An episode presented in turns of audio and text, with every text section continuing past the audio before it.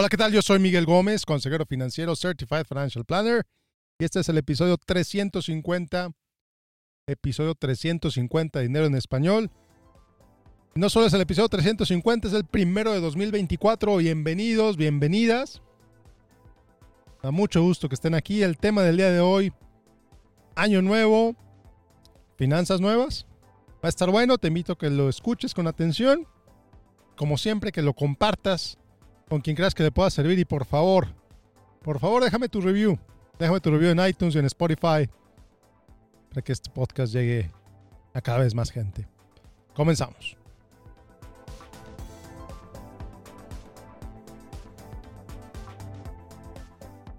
Bueno, pues hace exactamente una semana, hace exactamente una semana empezó 2024. Espero que hayas escuchado los últimos dos episodios para irte preparando para lo que viene, para este año nuevo, para este año que comienza.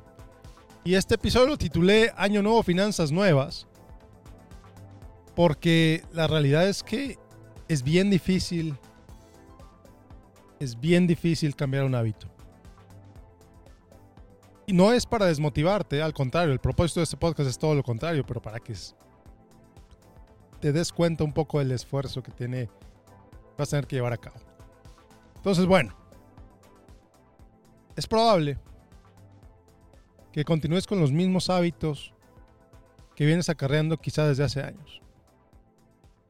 Es muy probable que sigas gastando de la misma manera que gastas, es muy probable que sigas comiendo de la misma manera que comes.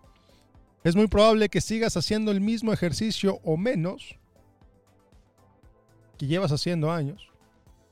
Si eres alguien que no hace ejercicio, es muy probable que sigas no haciéndolo. Porque a final de cuentas, como ya he dicho en otros episodios, así estamos bien. Entonces, ¿cómo cambiamos eso?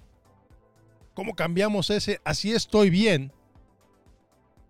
Para darle la vuelta a eso y decir, ¿sabes qué? No. Sí estoy bien, pero quiero estar mejor. Quiero estar mejor.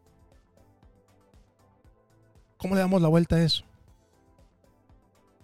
Porque no es nada más, de la nada no te va a llegar más dinero.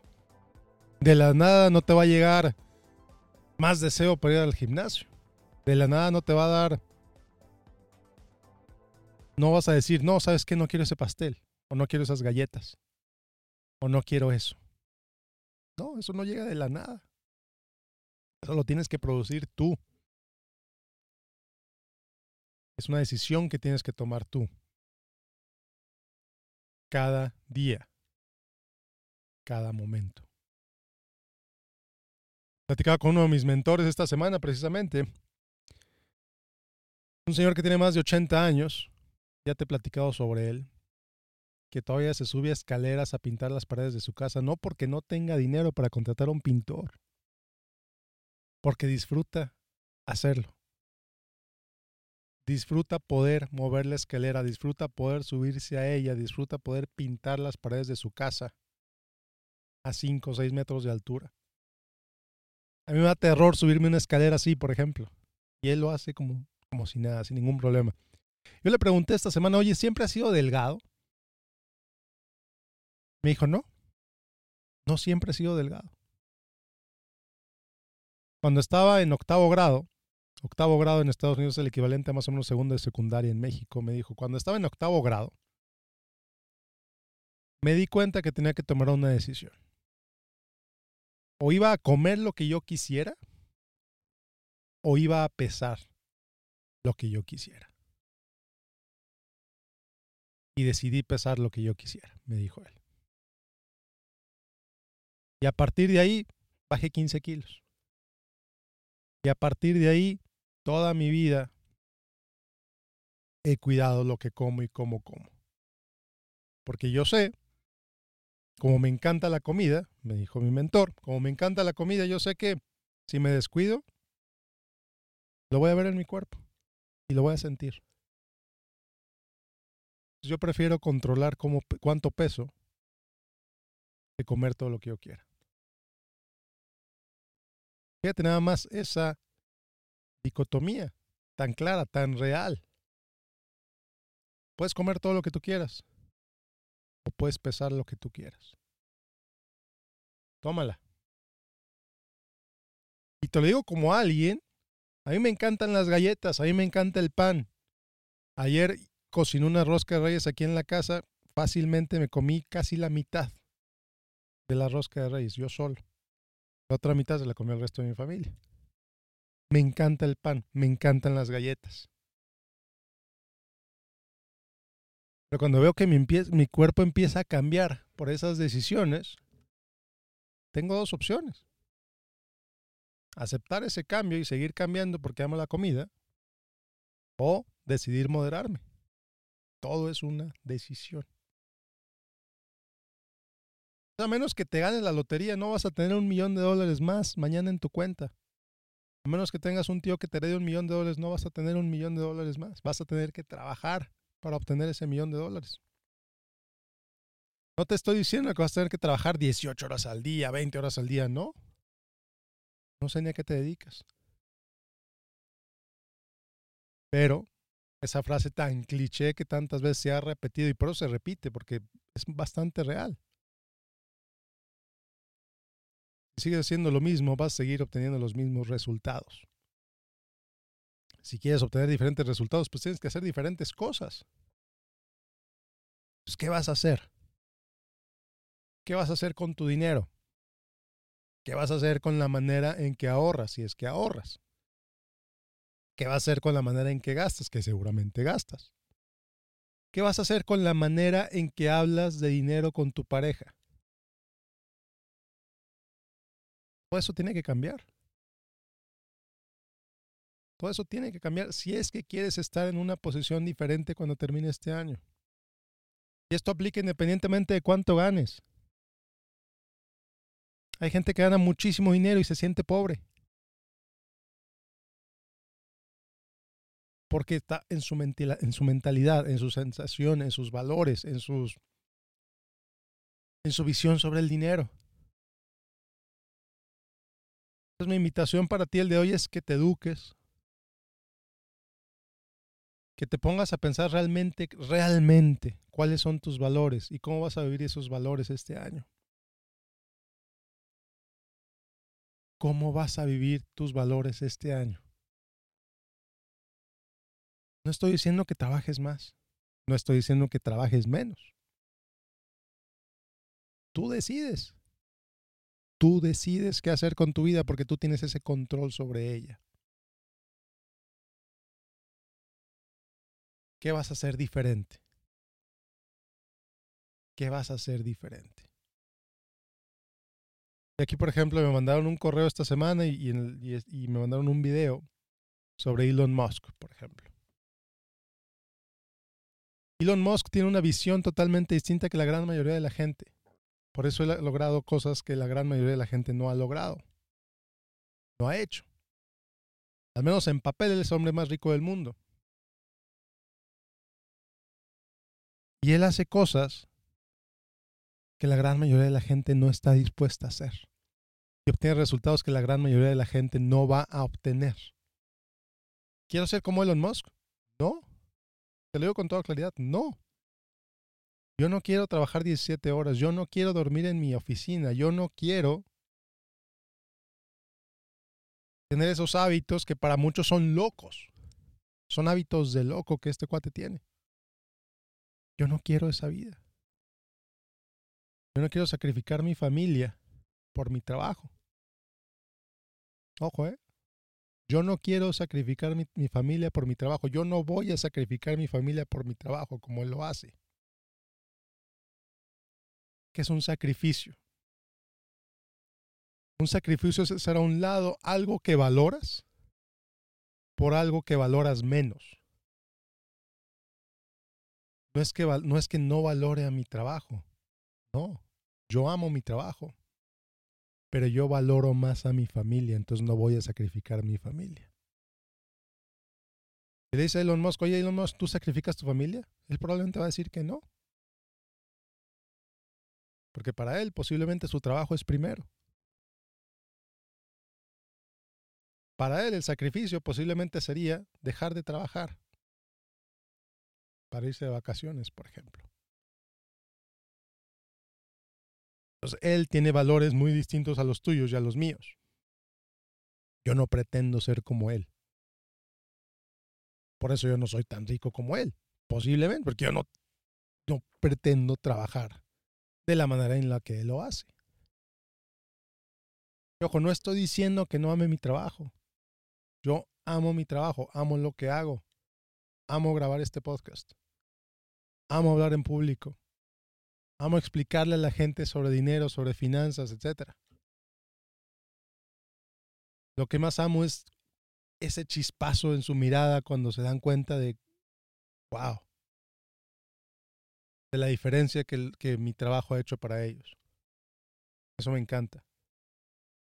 Ya sea una plática que al final salgan y me digan, Miguel, muchas gracias, no lo había visto así. Me encanta que hagan eso. Me encanta hacer esto. Amo mi trabajo. Pero mi familia es más importante. Para mí mi familia es primero. Mi trabajo es segundo. Para ti quizás sea diferente. Para ti a lo mejor tu iglesia es primero y está bien. Son tus valores. Yo no los cuestiono. Yo no te juzgo por tus valores. Vívelos.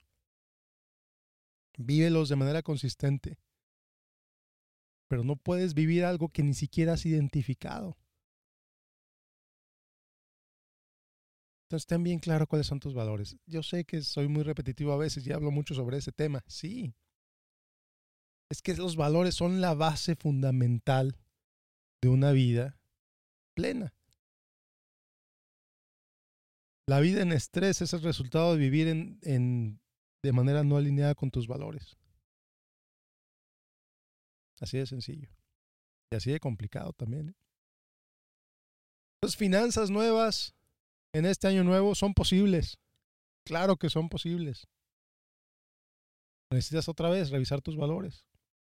Necesitas ver cuál es el precio que estás dispuesto a pagar para tener finanzas nuevas. ¿Cuál es el precio que estás dispuesto a pagar para dejar de pelear con tu pareja sobre dinero, por ejemplo? ¿Cuál es el precio que estás dispuesto a pagar para poder ahorrar? Para poder pagar esas deudas, para ya no vivir más allá de tus ingresos. ¿Cuál es el precio que estás dispuesto a pagar para lograr todo eso? Si estás dispuesto a pagarlo, te garantizo te lo firmo que tu vida va a cambiar. Si estás dispuesto a pagar ese precio.